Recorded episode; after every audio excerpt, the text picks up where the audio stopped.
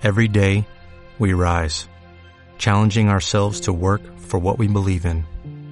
At U.S. Border Patrol, protecting our borders is more than a job, it's a calling. Agents answer the call, working together to keep our country and communities safe. If you're ready for a new mission, join U.S. Border Patrol and go beyond. Learn more at cbp.gov/careers. El año de 1968 estuvo marcado por los distintos movimientos sociales en el mundo. En París, Francia, se llevó a cabo la mayor huelga de la historia del movimiento obrero internacional. La ocupación de la Universidad Nanterre en París derivó en enfrentamientos con la policía. En Polonia, las protestas realizadas por estudiantes entre febrero y marzo llevó al gobierno a cerrar universidades y a producir miles de arrestos. Durante marzo en Italia, los estudiantes de la Universidad de Roma se manifestaron de manera pacífica durante 12 días. En Japón, los estudiantes demostraron su descontento contra el Tratado de Seguridad entre el país del Sol Naciente y Estados Unidos. En la Unión Americana se realizaron diversas protestas contra la guerra de Vietnam y la segregación racial. El 4 de abril de 1968 fue asesinado Martin Luther King, premio Nobel de la Paz y líder del movimiento de la no violencia a favor de la igualdad de derechos civiles de los negros. En México, la matanza de estudiantes el 2 de octubre en Tlatelolco era un reflejo del entorno social en el que vivía el mundo. Así, el 16 de octubre de 1968, en el Estadio Olímpico Universitario, durante la ceremonia de premiación de los 200 metros planos, mientras se oían las notas del himno de Estados Unidos, los ganadores del primer y tercer lugar, Tommy Smith y John Carlos, alzaron en forma de protesta el puño cubierto con un guante negro. Al descontento se unió el corredor australiano Peter Newman, ganador de la medalla de plata, quien usó un parche del Proyecto Olímpico para los Derechos Humanos, una iniciativa contra el racismo en el deporte. Tras el acto, el Comité Olímpico Internacional, promotores de la iniciativa contra la segregación racial, retiró a los estadounidenses sus credenciales, además de ordenarle su salida de México en 48 horas. Si bien este hecho del poder negro le costó la carrera deportiva a Smith y Carlos, también fue un parteaguas para los atletas afroamericanos.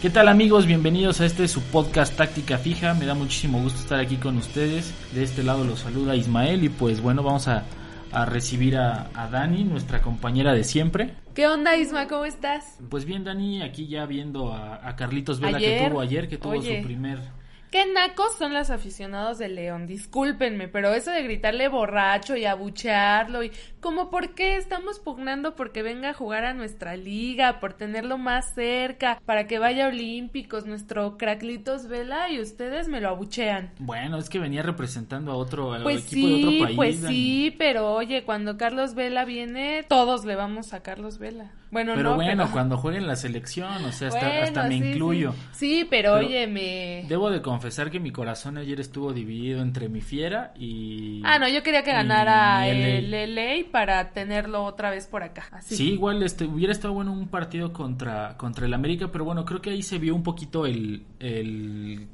paso de este equipo.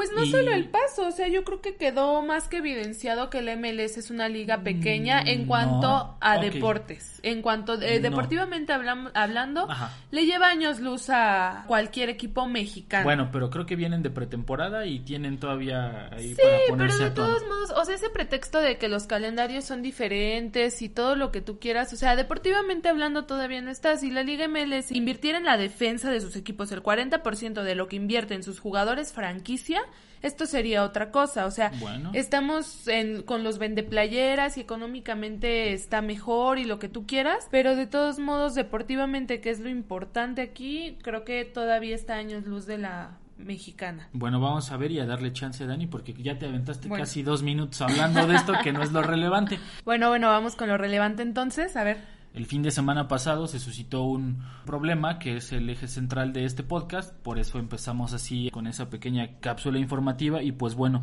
lo que le pasó al jugador de Mali, Moussa Marega del Porto, cuando anota el segundo gol del Porto, los aficionados del Vitoria Guimaraes empiezan a realizar cánticos racistas, le avientan una banca, creo que fue algo que sí se salió de control, de, de control más que nada, porque el jugador en cuanto le avientan la banca a Dani y él todavía reacciona de una buena manera, agarra, toma la banca. De, híjole, de tomárselo. Y festeja con ella, tomárselo de la más ameno. mejor forma posible, hablando que no hay una buena forma para, para tomarse los, el racismo y los cánticos que tenía la afición ya. Oye, además le estás aventando una butaca, o sea, no le estás aventando flores ni algodones, es una butaca. ¿Qué pudo haber ocurrido si le cae a la espalda o lo lesiona o lesionan a alguien dentro del estadio? O sea, ¿en qué cabeza cabe y qué falta de conciencia? Estos son para mí los actos que hacen ver al fútbol como un deporte para ignorantes y para gente sin educación, que está muy alejado de eso. Pero bueno, Dani, creo que no nada más en el, en el fútbol se dan este tipo de casos. No solo en el fútbol, pero tienes que es el deporte más popular en todo el mundo. Exacto, y como tal creo que debe de ser... Ejemplo. Ejemplo. Para y otros este, deportes, claro. Y este acto debe de ser condenado, Dani, porque no puede ser posible que la FIFA así como persigue a la selección de México. Que es correcto que la persiga. O sea, sí, que la persiga, o sea, está bien. O sí, sea, pero tiene que... que... ser para todos lados, o sea, tiene que ser Exacto. de una forma redonda. Creo que la homofobia, como ellos lo toman, es igual de grave que, Que el racismo, que el racismo. claro. Ambas han matado muchísimo.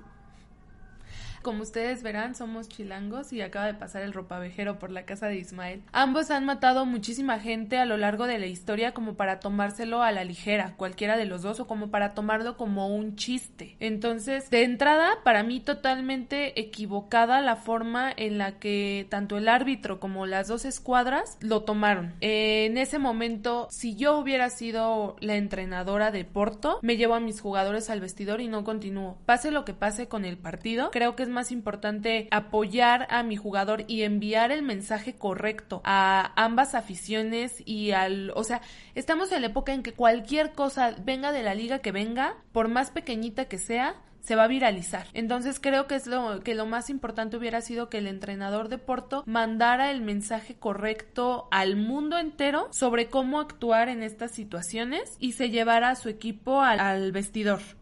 Igual, por el otro lado, el Vitoria también debió de haber terminado, o sea, el partido debió de haber terminado ahí. Si el árbitro no lo hacía, los jugadores, si ellos tienen el poder en la cancha y ellos son las estrellas, entonces, ¿por qué no unirse y ser fraternos con su compañero? Ambas escuadras terminar el partido en ese momento.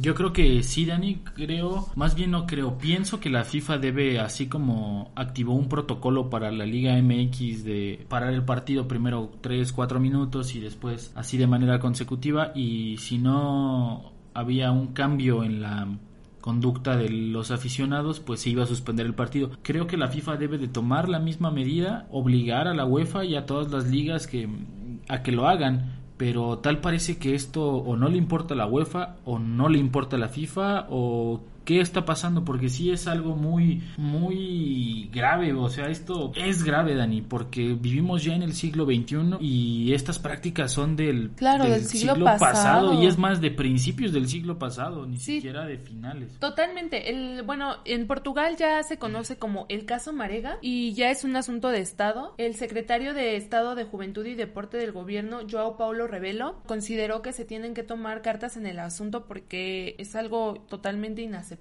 y están buscando, las autoridades del gobierno están buscando identificar a los autores de los insultos y los va- bueno, los van a sancionar, no han dicho de qué forma los van a sancionar, pero sí han anunciado que va a ser de una forma ejemplar. Ahora, tienes toda la razón. ¿Qué está haciendo FIFA y qué está haciendo UEFA para eliminar todo esto? Sobre todo UEFA porque la población que tienen en Europa es una población multirracial y es algo que han tratado durante mucho tiempo de hacer, que todas estas razas convivan en una sola, que al final es lo que debería de existir, no debería de existir todo este tipo de pues es que es hasta segregación, Isma. Mm, sí, Suena fuerte y a veces hasta tal vez nos daría miedo, pero eso es segregación.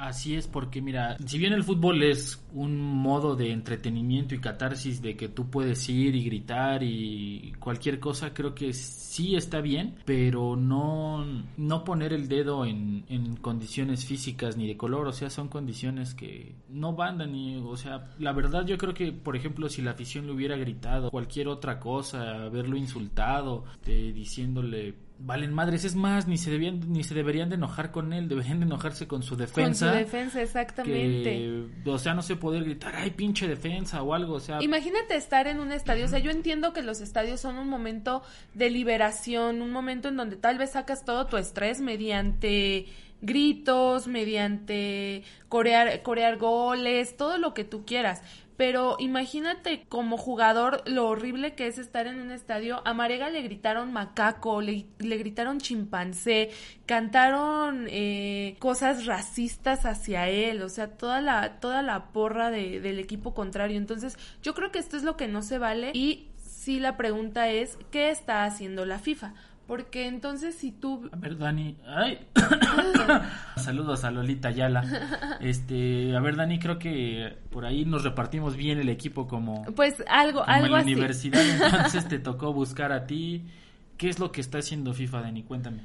Pues mira, más que hacer, eh, bueno, más que tener acciones particulares o FIFA sacar un, un, procedimiento sobre lo que debería de llevarse a cabo cuando surja un acto racista, así como FIFA ya dijo que cuando en México se grite puto, tiene que el árbitro dar un llamado de atención a la afición y después, bueno, corrígeme si me equivoco, pero después de eso eh, tiene que parar el partido si, si esto no, no para y si no es la primera vez, entonces ya van más sanciones y todo esto. Bueno, es casi igual lo que ha hecho lo que ha hecho FIFA. El plan de acción ellos lo dicen como los organizadores de la competición elaborarán un plan de acción, el cual reflejará su intención de combatir todas las formas de racismo y discriminación entre jugadores oficiales y aficionados. Al final, pues eso no nos dice nada, o sea, solo nos dice que por áreas se tiene que elaborar el plan de acción.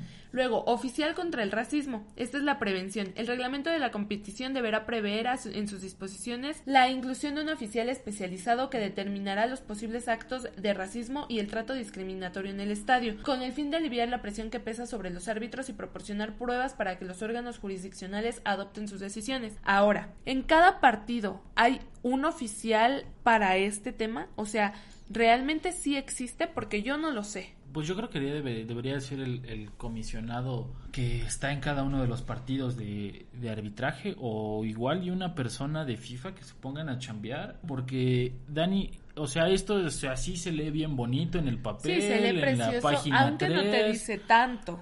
Exacto, pero el, creo que el procedimiento, es más, a Marega hasta le sacaron amarilla.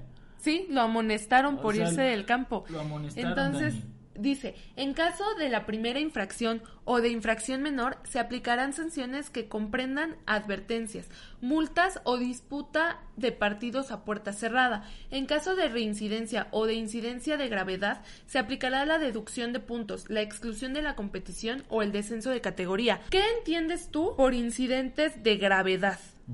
Porque a Marega le aventaron una butaca. O sea, no solo fueron cantos, le aventaron una butaca. Entonces, ahí sí, ¿qué va a pasar con, con el equipo? Le van a quitar puntos, lo van a excluir de la competición este año en Portugal, lo van a descender. O sea, ¿qué va a pasar? Yo creo que la FIFA sí debe de tomar cartas en el asunto, igual que la Asociación Portuguesa de Fútbol. Totalmente. Porque no, no es posible que aparte el árbitro se quedó como pasmado en cuanto pasó eso, no supo qué hacer ni cómo reaccionar.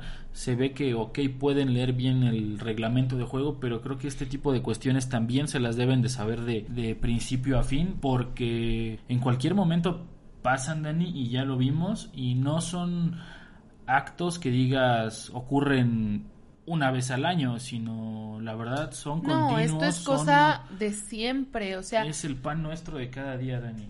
Yo me acuerdo, era feo ver cómo cuando Chucho Benítez o Darwin Quintero, em, estos jugadores muy buenos que, que empezaron a venir a Santos y todo esto, jugaban y había gente en la afición que les hacía, que les que les gritaban como monos, incluso llegaron a lanzarles bananas, o sea, Bananas. Hubieran, hubieran hecho lo de Dani Alves, ¿no? Que se, cuando Ajá, que se la comió. ¿Te acuerdas? jugando contra el Villarreal, me parece, sí, Sí. Villarreal, le avientan la banana y la abre y se la come. Sí, pero no, o sea, esto, estas tal vez son las formas de lidiar de parte de los jugadores que además vienen de un, de un hartazgo ya hacia esto, muy totalmente comprensible y válido, pero yo creo que como institución, los equipos, eh, la federación de, de los países que a esto se están enfrentando, que son casi todos, yo podría decir, las confederaciones y sobre todo la FIFA deberían de tomar cartas en el asunto. Son quienes deben de asegurar su integridad en el campo. Hablamos de que este es el negocio millonario de este siglo y del pasado y qué están haciendo para cuidar a sus estrellas.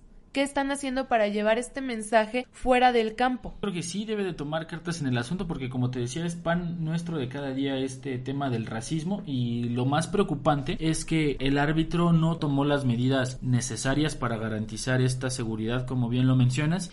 Y pues bueno les vamos a contar un caso donde sí se actuó de buena manera y fue en un partido de la liga que disputaban el Zaragoza contra el Barcelona. Estaban jugando en la Romareda Samuel Eto'o en un tiro de esquina lo va a cobrar y empiezan los cánticos racistas contra el camerunés.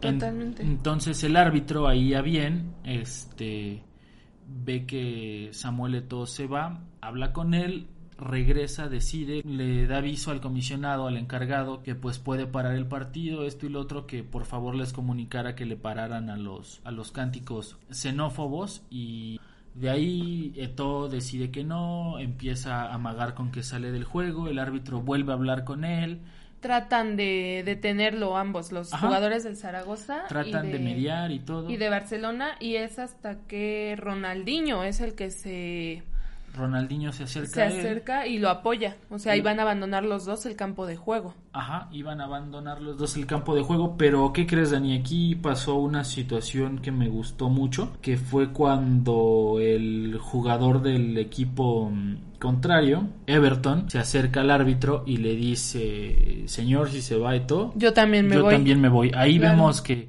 es Pues un mira, acto de, ¿te parece de algo? unión. Vamos a escuchar justo cómo lo dijo el árbitro y cómo lo vivió. Ok, perfecto. Va.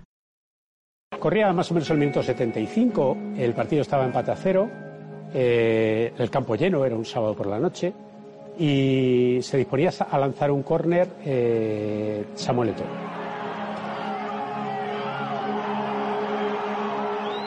Empezamos a oír el, el sonido onomatopédico del mono, del de u, u, u, pero además no con la entonación que estoy dando yo ahora mismo, sino con una entonación, y además no era ni una, ni diez, ni cien personas. Veo que Eto está seriamente afectado por, por lo que está pasando y decido parar el partido. Pues unos mensajes dirigidos a su afición de que parasen los comportamientos racistas o xenófobos, eh, porque si no el árbitro tenía facultades para decretar la suspensión definitiva del partido. Cuando estoy hablando eso con el delegado, que por cierto me reacciona como no sé muy bien de qué me estás hablando, me giro y veo que To está rodeado de jugadores de ambos equipos y claramente quiere abandonar el terreno de juego.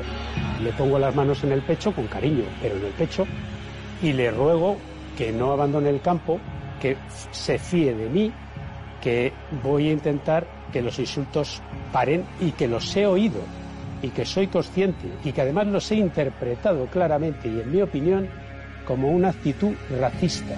Se dirigían a mí diciéndome, si un jugador se va voluntariamente, lo tienes que expulsar. Me viene y me dice a la cara, si se va, yo también me voy.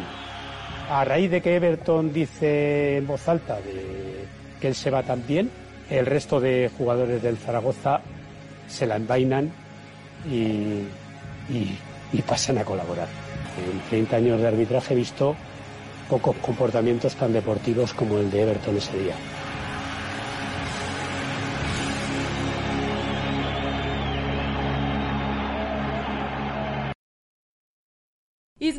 El mismo árbitro lo dice, nunca había visto un comportamiento tan bonito y tan deportivo por parte de un jugador rival.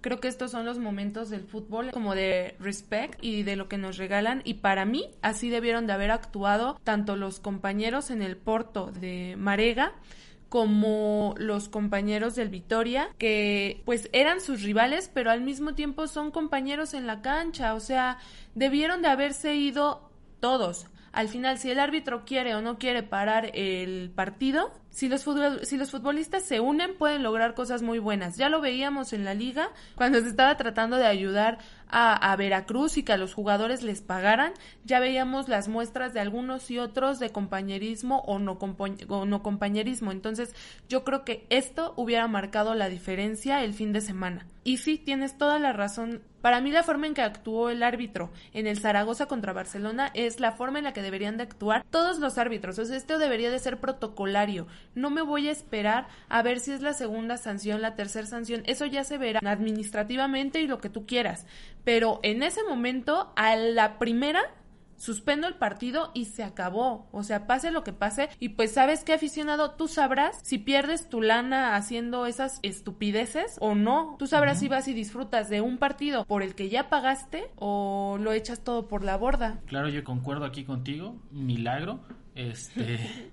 Pero sí, creo que esto es muy grave, debe de pararse el partido. Mira, mínimo, si quieres que empiecen con sus advertencias, paras el partido hasta que se callen, lo reanudas y continúan, lo vuelves a parar ahora más tiempo. Y si no, procedes a, a suspender, a suspender de, de tajo el juego. Totalmente. Y sabes qué, o en lo que se desalojan, o puedes desalojar a todos y reanudar ahí el partido. O sea, yo creo que hay muchas y jugarlo a puerta cerrada. Sí, claro, para que el aficionado sea quien reciba su castigo y no, no afectar a, a la institución. A la institución tal y ahora vez, creo que ahí sí se debería de empezar a educar a la institución. Por ejemplo, aquí en México cuando pasó lo del Atlas, recuerdo que hizo una campaña muy fuerte en redes sociales para que no volviera a ocurrir el eso. El grito, claro. El grito porque pararon el juego y el siguiente pues se, se disputó a puerta cerrada en el Jalisco. Totalmente. Que mira, yo creo que también hace falta más mano dura. O sea, sí, sí a puerta cerrada, sí, o sea, sí estuvo bien lo de Atlas, pero pues también hace falta ese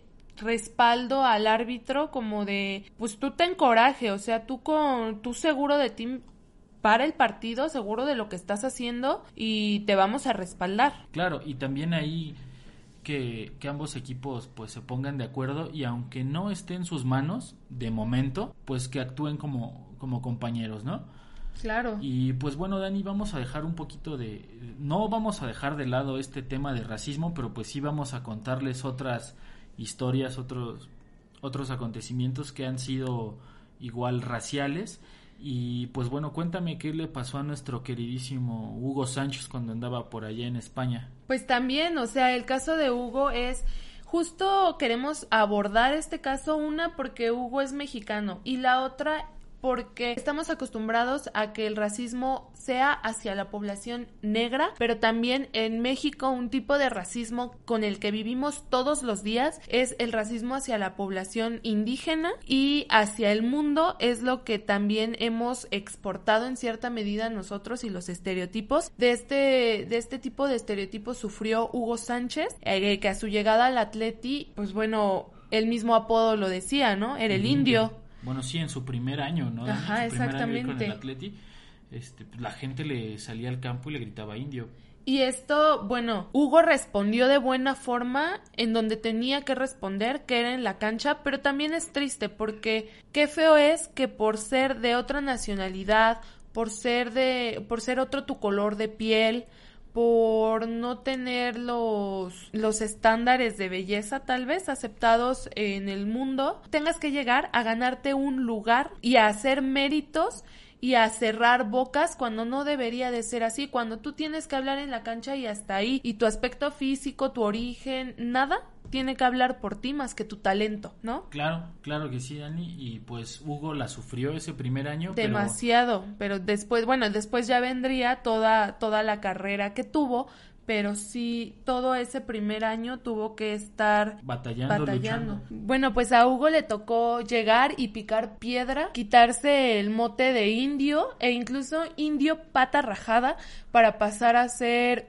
Hugo. Hugo también decía que, que llegó y tuvo que demostrar que el fútbol mexicano estaba a la altura del fútbol europeo, del fútbol español e incluso no le tocó llegar en una buena época al Atlético de Madrid. Cualquier jugador hoy en día eh, le encantaría ser, ser del Atlético, ahí tenemos el caso de Héctor Herrera y es considerado que está en la élite del fútbol por el momento que pasa también el Atlético. Sin embargo, cuando Hugo llegó venía de una mala administración, no se venían dando los resultados como se dan ahora y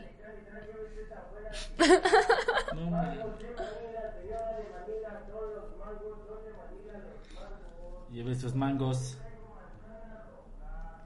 y le tocó llegar a, a, abrirse campo y bueno, estuvo cuatro temporadas en el Atlético, ya después pasaría al Real Madrid, que creo que fue de las primeras operaciones que hicieron uno y otro siendo acérrimos rivales.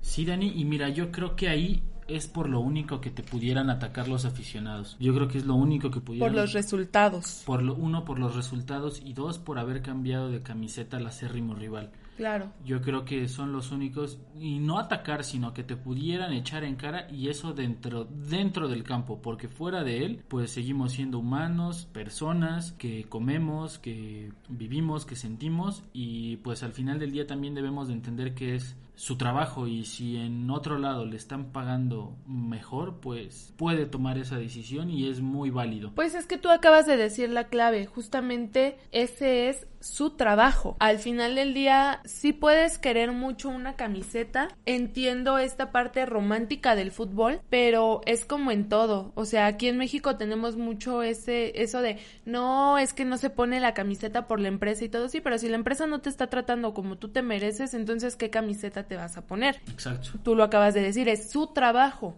Entonces, si tú vas a otro trabajo y a otra empresa por más dinero, es totalmente válido que ellos vayan por lo mismo. Te digo, romantizamos mucho el fútbol y hasta cierto punto es lo que lo tienen este carácter de deporte favorito y de deporte mágico y todo esto, pero se nos olvida muchas veces que es el trabajo de la gente que se dedica a ello. Sí, pero bueno, aquí ya entraríamos en otra polémica que vendría con Totti y con, este, con Daniele De Rossi, que, bueno, más con Totti, ¿no? Que a pesar de haber sí. sido tentado por el Real Madrid en la época de los Galácticos, creo que prefirió el amor a una institución y a una camiseta, que bueno, habrá que decir que sí lo valoró. Exactamente a eso iba cómo le respondió. Por el otro lado, yo te puedo decir cómo le respondieron las Chivas a Ramón Morales. ¿Cómo le respondió a Blanco, América, a Cuauhtémoc? O sea, de, del otro lado, o sea, ah, hay, hay historias Madrid muy bonitas.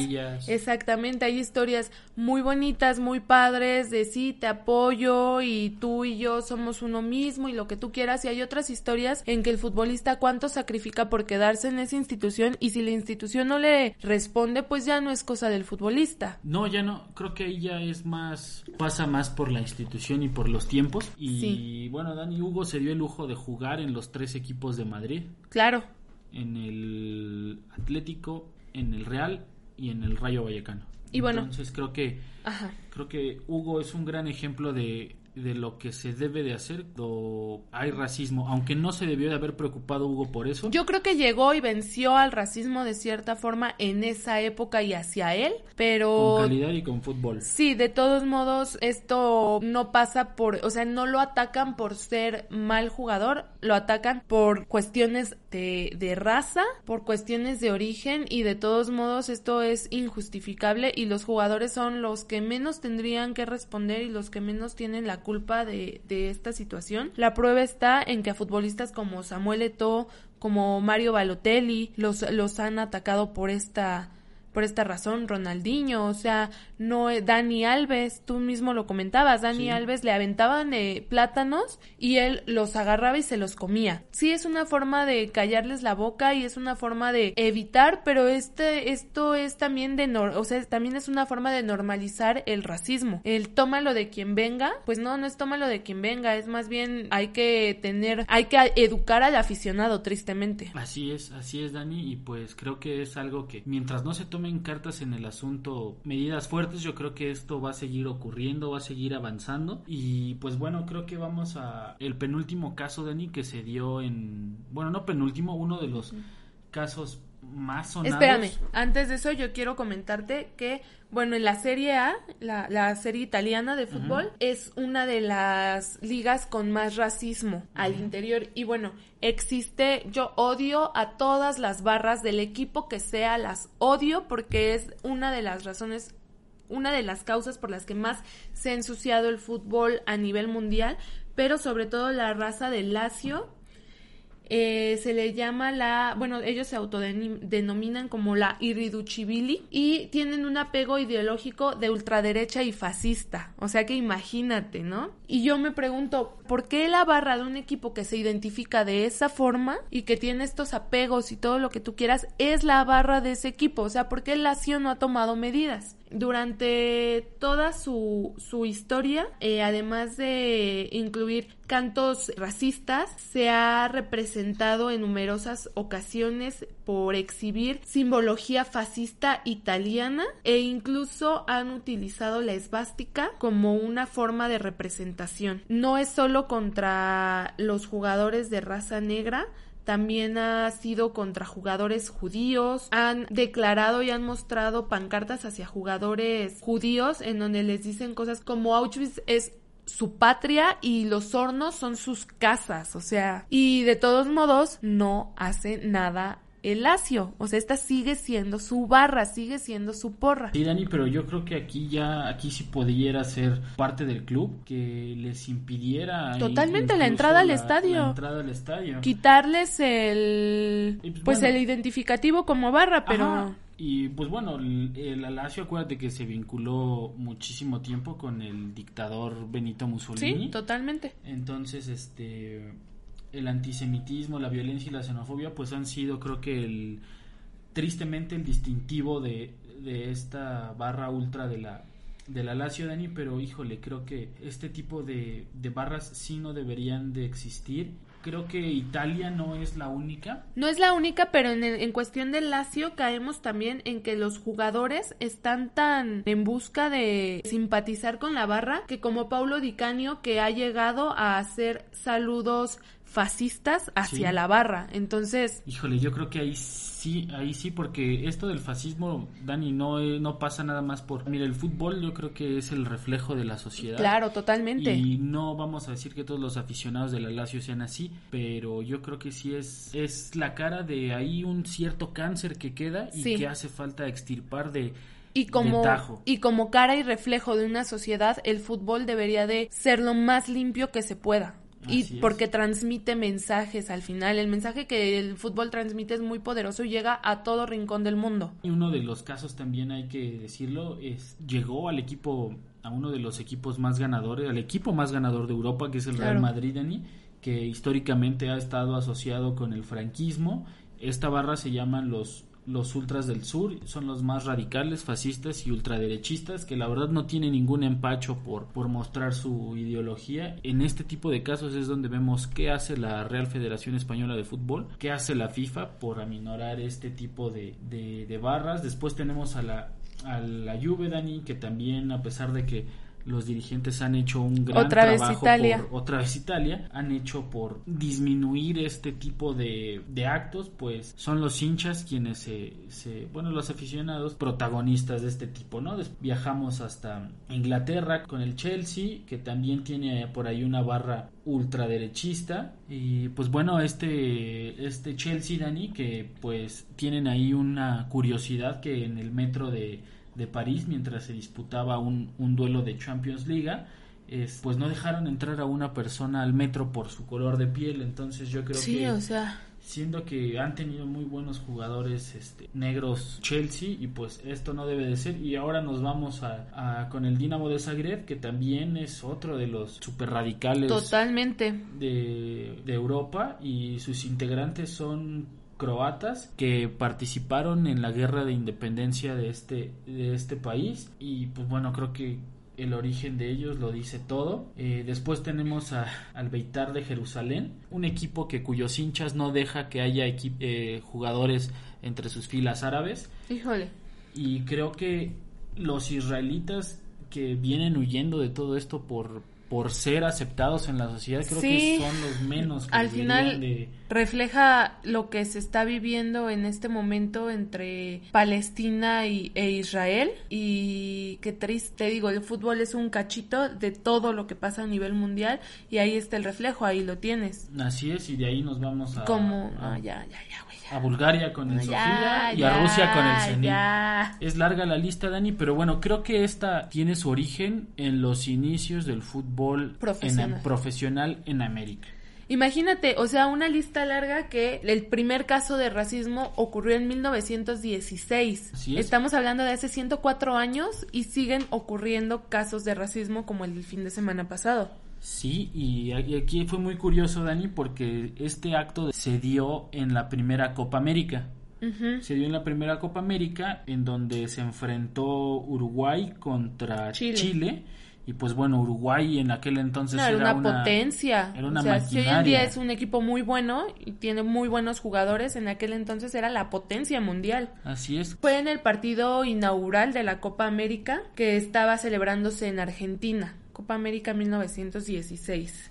Ajá, y ganó, ganaron los charrúas 4 a 0. Ujú. Pero coméntame, Dani, ¿por qué viene este descontento? Bueno, más bien a mí no, coméntale a los aficionados por qué viene este descontento. El descontento fue hacia los jugadores Isabelino Gradín y Juan Delgado, ambos uruguayos. El meollo de todo este asunto fue que después de la goleada, la Federación Chilena interpuso una queja y solicitaban la anulación del encuentro debido a que Uruguay había alineado a estos dos jugadores eran de raza negra. Esa era su, ese era su argumento, que habían ganado por alinear a elementos negros y ellos lo veían como una situación prohibida. Voy a comentar que Gradín venía de una familia negra, sus bisabuelos eran, eran negros, él ya había nacido en, en Uruguay. No tienen por qué suceder este tipo de, de cosas que, que, como tú bien lo dijiste, vienen de, de hace 104 años. Creo que lo único que debemos de arrastrar de ese tiempo es, al menos en cuestiones de fútbol,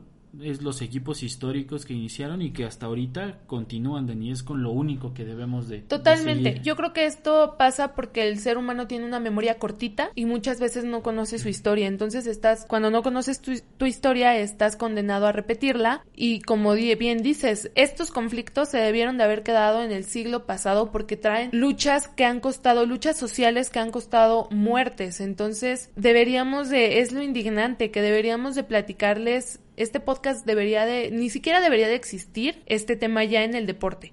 Y esto deberíamos de estárselos platicando como retomando lo que ocurría hace 100 años, en vez de decir que esto sigue ocurriendo en pleno 2020. Y pues Dani, vamos a ver también cómo va a proceder el Comité Olímpico Internacional, porque si se está dando este brote también habría que ver cómo lo va a manejar en cuanto a los deportistas de, de raza negra, porque siento que en este en estos últimos meses se han dado muchísimo más este tipo de, Sí, de actos. de actos sí se han dado muchísimo más, pero también tomo en cuenta que los Olímpicos este año son en Japón, en una población en donde van a años luz que nosotros, van a años luz que el resto del mundo y son sumamente respetuosos, son sumamente cuidadosos de las formas y el cómo y entonces yo creo, me gustaría creer que no va a haber tanto problema con este tipo de situaciones en los Juegos Olímpicos. Sí tiene que haber advertencias, claro que sí, sobre todo porque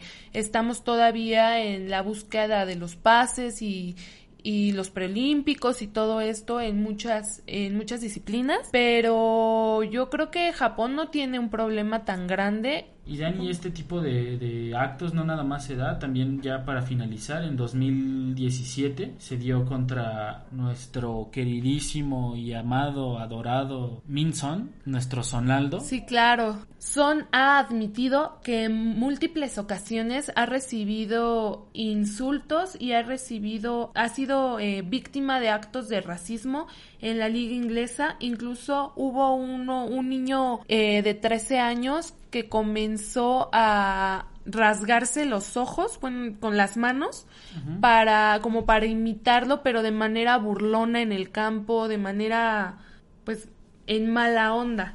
También ha tenido, la, la Federación Inglesa ha estado investigando desde 2017 cantos racistas hacia Son, particularmente cuando enfrentaron a Millwall en los cuartos de final y Son hizo un hat-trick en ese partido. Bueno, aquí sí Sonaldo es uno de los de los jugadores más queridos por la afición de los Spurs, pero de todos modos no deja de, de sufrir este tipo de abusos. Él dice que la mejor manera de, de reaccionar es no reaccionar, pero de todos modos pues no dejan de crear una brecha entre futbolistas y no dejan de hacer al aficionado pensar que existen futbolistas de clase A y futbolistas de clase B por su raza y qué lamentable que esto esté sucediendo en pleno siglo XXI. Creo que a los jugadores se les debería de aplaudir y de enjuiciar por lo que hacen en el campo, no por lo que hacen sus aficiones. Y pues bueno, creo que ahora sí, ahora sí, ahora sí, ahora sí, para dar el cerrojazo final a esto. Ya nada más comentarte lo que sufrió Ronaldinho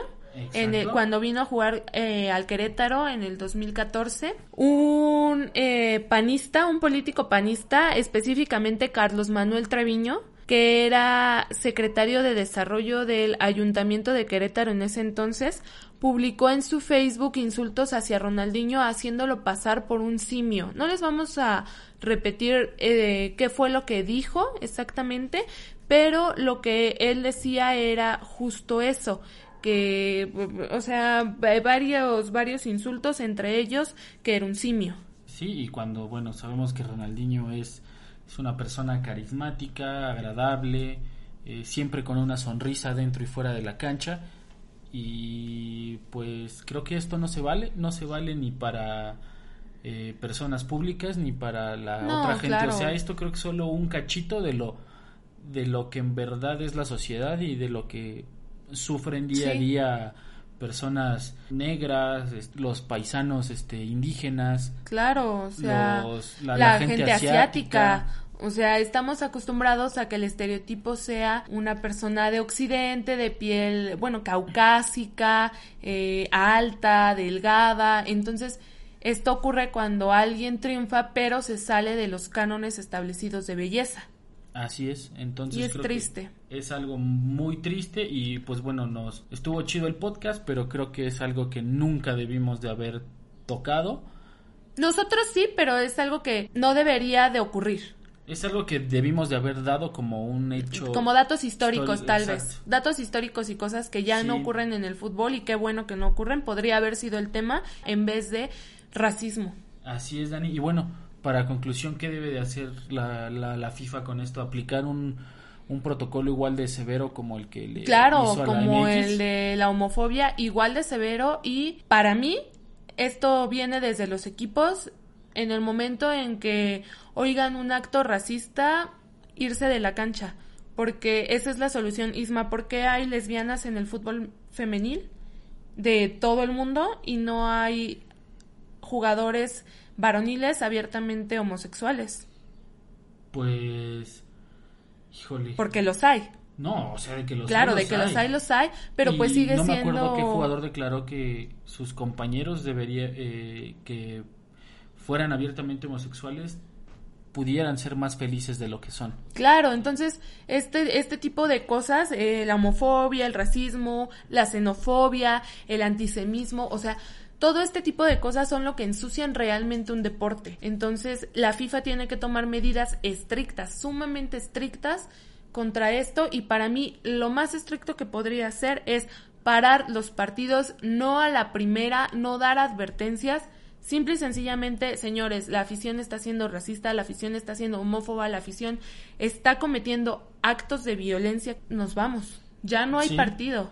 Y, creo así van a entender. Exacto, y también es parte de la dignificación del, del, de la profesión de futbolista. Totalmente. Entonces yo creo que sí deberían ahí todos de apoyar a su a su materia prima. Entonces vamos a ver en qué acaba e, todo esto, Dani, si después de el episodio la FIFA endurece sus medidas o simplemente se hace de la vista gorda como lo ha venido haciendo con todos los casos, menos con los que con los que quiere, porque hemos visto que cuando quiere se puede. Hemos visto que tiene totalmente, acaba de celebrar un mundial en Rusia, donde ser homosexual es un delito y quiere combatir la homofobia. Está combatiendo eh, el machismo y está apoyando al feminismo con las ligas de mujeres y va a celebrar un mundial en Qatar donde las mujeres no pueden asistir a los estadios solas.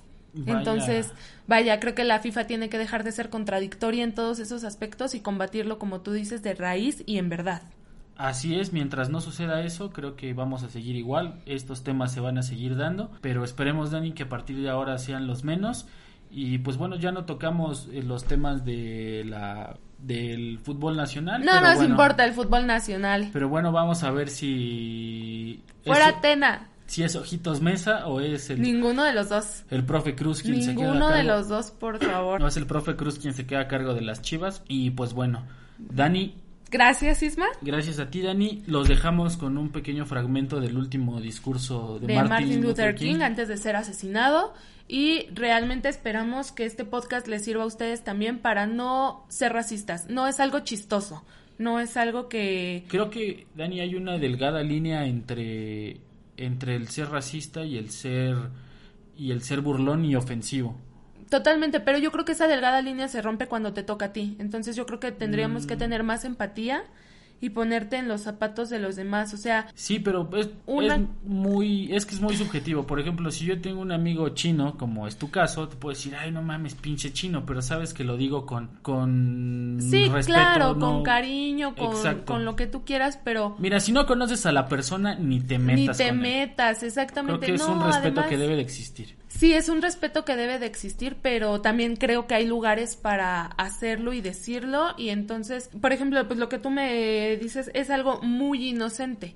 Pero hay, hay gente, hay población que vive bajo este tipo de, de condiciones toda su vida y entonces su hartazgo es muy grande. Y que tú llegues y lo hagas todavía más notorio, bueno, pues eso sí es mal. racismo, eso sí es racismo. Y como les digo, no, no es chistoso, no, no está bien, pero Así bueno. es, y pues bueno. Muchas gracias por habernos acompañado. Nos pueden decir lo que piensan en mis redes sociales que son Arroba díganme Dani, en Twitter y e Instagram. eso. Perfecto. Ok. Esto fue todo por hoy. Nos vemos el siguiente episodio con mucha información. Bye. We've got some difficult days ahead. But it really doesn't matter with me now because I've been to the mountaintop. I don't mind. Like anybody, I would like to live a long life. Longevity has its place. But I'm not concerned about that now. I just want to do God's will. And He's allowed me to go up to the mountain. And I've looked over and I've seen the promised land. I may not get there with you, but I want you to know tonight that we as a people will get to the promised land.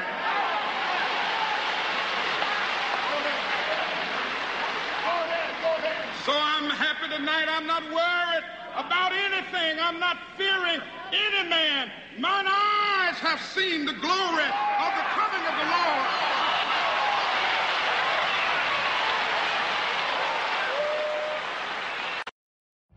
Every day, we rise, challenging ourselves to work for what we believe in. At U.S. Border Patrol, protecting our borders is more than a job, it's a calling. Agents answer the call, working together to keep our country and communities safe.